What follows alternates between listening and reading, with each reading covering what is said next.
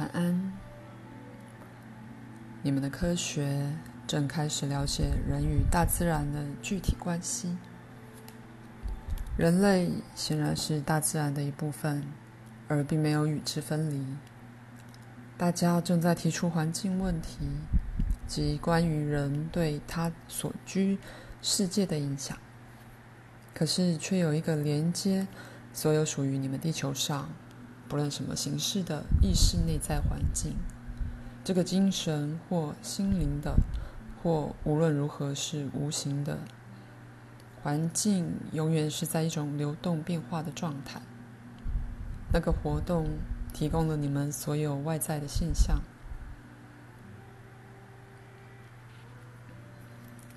就身体而言，你的感官知觉是那些除了与你的关系外。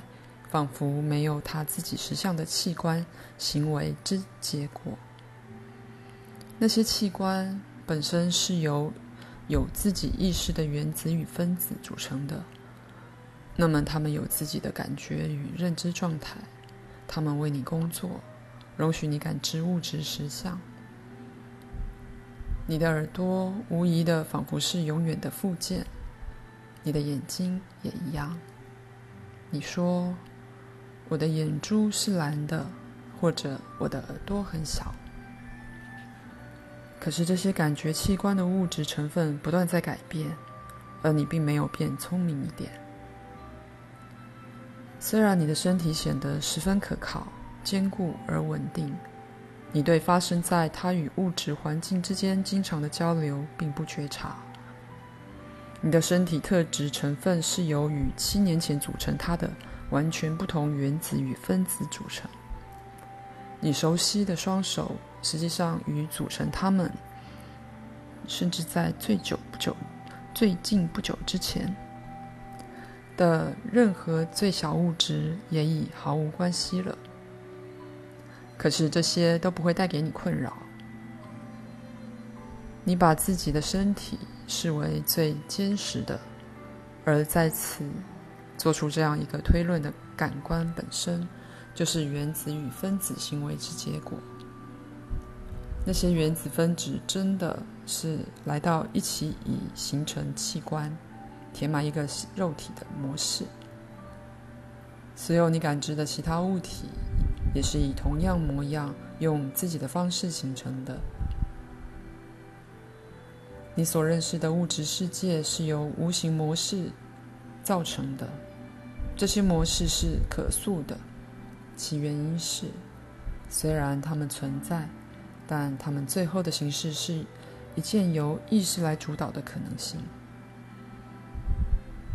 你的感官以自己的方式感知这些模式，这些模式本身能以无数的方式被启动，在外面有些东西在观察哦。不过，是你的感觉器官决定那个东西要采取什么形式。物质世界在你的眼前升起，但是你的眼睛就是那个物质世界的一部分。你无法看见你的思想，因此你没有悟到，它们也有形与相，甚至就如云朵一样，有思想之流，就像有气流一样。而人的情感与思想的精神模式。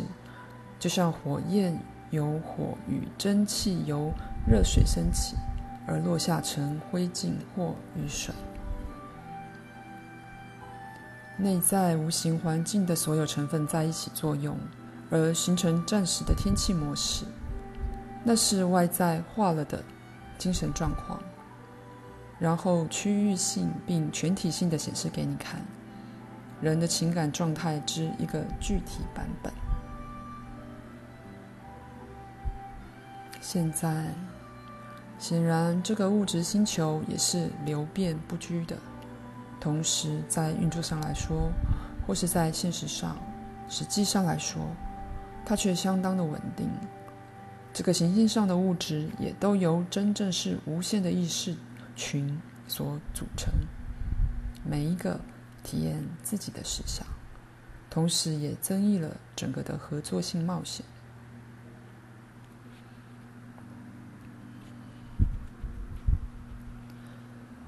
天灾是个很可理解的偏见性观念，在其中，人忽略了那些对行星上的生命，包括人类而言，很重要的巨大创造与更新的因素。这个行星的稳定性就是建立在这种改变上，正如身体的稳定性是依靠在细胞的生与死上。很显然的，人们必须死。不只是因为不这样的话，你们会令人令人口过度膨胀到将世界毁灭，却也因为意识天性要求新的经验、挑战与成就。这一点在大自然本身到处均显而易见。如果没有死亡的话，你们还得发明它呢，因为那个自信范围之狭隘，将有如。一个伟大的雕刻家只有一大块石头可供雕刻。这个雕刻家的作品实际上是很真实的，因为它是像一件物体那样的存在，而可以被十分合法的感知，就如你们的世界一样。不过，雕刻家的雕像来自那个内在环境，那个可能性的模式。这些模式本身并非不活动的。他们充满了被实现的欲望，在所有实相背后都有精神的状态，这些永远在寻求形式，虽然也还有那些你们认知不到的形式。在你们看来，一张椅子就是一张椅子。当鲁伯为我说话的时候，他坐在一张椅子上；当你们读这本书的时候，极可能倚在一张坚固而真实的椅子或沙发里，而其中的原子与分子也是相当警醒的，虽然你们并不承认它们有生命。当小孩子在玩绕圈圈时，在空间里形成了活生生的圆圈，在那个游戏里，他们享受身体的移动，却不与那些打转的圆圈认同。同样的。组成一张椅子与的原子与分子在玩一种不同的绕圈圈游戏，而卷入于不断的运动里，形成你们感知为一张椅子的模式。不同的运动具有如此的差异性，以至于对于你而言，那个椅子就像你的身体一样，看来看起来具永久性。原子与分子像那些儿童一样享受他们的运动。可是从你的角度看来，他们在空间坚固地成了形，却完全不知道你把那个运动视为一张椅子或当椅子去使用。你以那种方式感知那些原子的活动，然而那个同意却是在精神层面发生的，从来没有被完全固定下来。虽然它看起来好像是。一个人在各个不同时刻所看到的，并不是同一张椅子。也许由不同的角度看来，这个特定椅子会像是那同一张。原子与分子之舞，在你们的地方是持续不断的。广义来说，任何一张椅子从来都不曾保持原样。当我们讨论群体事件时，所有这些都必须纳入考虑。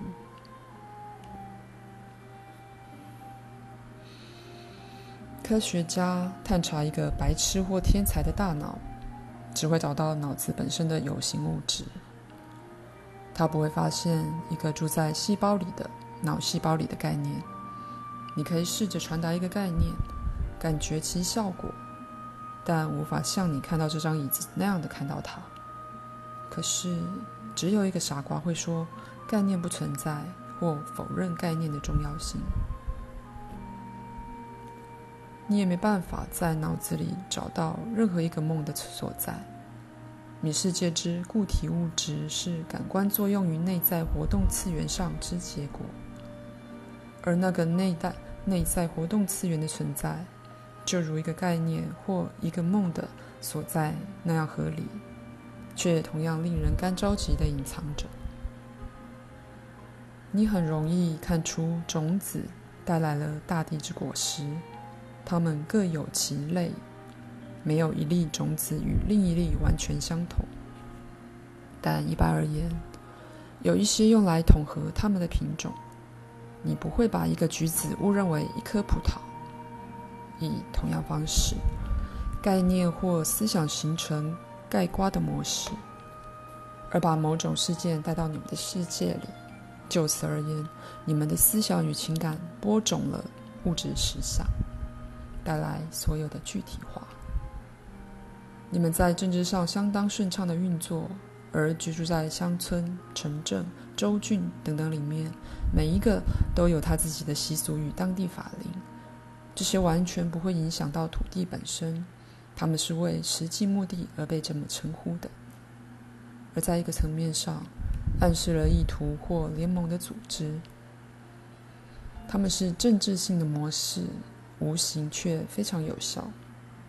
可是，人类的思想与情感也被组织，或自然地组织他们自己，成为旺盛得多的无形精神模式。每一个人的思想流流进那个构造里，形成了大地心灵大气的一部分。由那个大气流出那自然的地球模式。你们的季节连同他们所有变化与效应均由其浮现。你们从来不是天灾的受害者，虽然看起来可能如此，因为你们都在其形成上插上一手。你们创造性的卷入于地球循环，没有一个人可以代替你出生或死亡，但也没有一个出生或死亡真的是孤立事件，却是整个地球参与其中的事件。在此，一个人的说法，每一个族类关怀的不只是存活，更是其生活与经验的品质。那样说的话，天灾最终的结果。就是改正那个先前破坏了所希望之生活品质的情况，因此做了一个调整。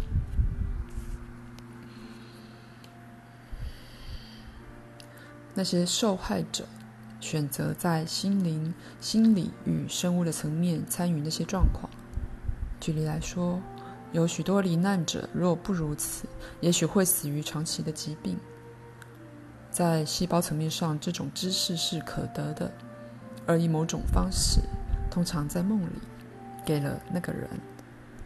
这并不需要随之以有意识的理解，因为许多人知道这种事，同时却假装自己不知道。其他人则已完成了他们的挑战，他们想要死，而在寻找借口，一个保全面子的方法。然而，那些选择这种死法的人，想要以戏剧性的方式死去。死于他们活动之际，而以一种奇怪的方式，甚至在临终时也充满了对生命力量欢欣鼓舞的内在知识。在最后，他们与那仿佛毁掉了他们的自然力量认同了。那种认同常常会在死亡的时候，却非总会，带来意识的一种更大枷锁。而把这种个人卷入于团体的死亡经验里。当其实，当那个时候，所有的受害者多少在同一个时候启程进入实相的另一个层面。灾难发生之前，那些人刚刚在意识之下是觉察到这样一个事件之可能性的，而直到最后的片刻，仍能选择去避过那个遭遇。像古老传说所说的，动物们事先就知道天气状况，这个感知也是你们所传承属于生物范围的部分。身体是准备好了的，虽然在意识上你好像不知道。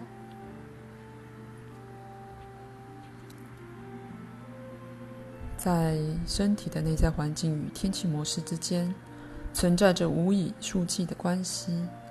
古老的与风暴与认同的感觉是十分合理的，而那样说的话，感觉的真实性是比逻辑的真实性要高超多了。当一个人自觉是暴风雨的一部分时，那些感觉说的是一件真真实实的事，逻辑是处理外在的状况，处理因果关系，而直觉是处理最亲密的亲身切身经验。以你们的话来说，处理移动的远比光速还快的主观运动与活动，以及你们的因果层面因为太慢而感知不到的同时性事件。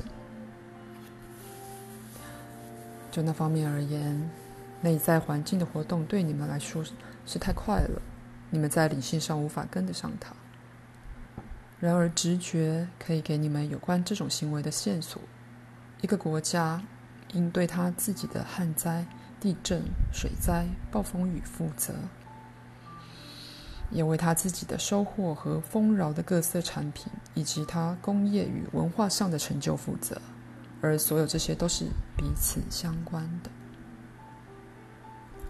如果在心灵上与生物上被认为必要的生活品质未能达成，那么调整就会发生。如果政治性的方法失败了，那么政治问题可能被天灾所改变。在另一方面来说，人们令令人奋起的创造能量将会浮现。卓越。会透过艺术、文化创造力、科技或社会性的成就而表现出来。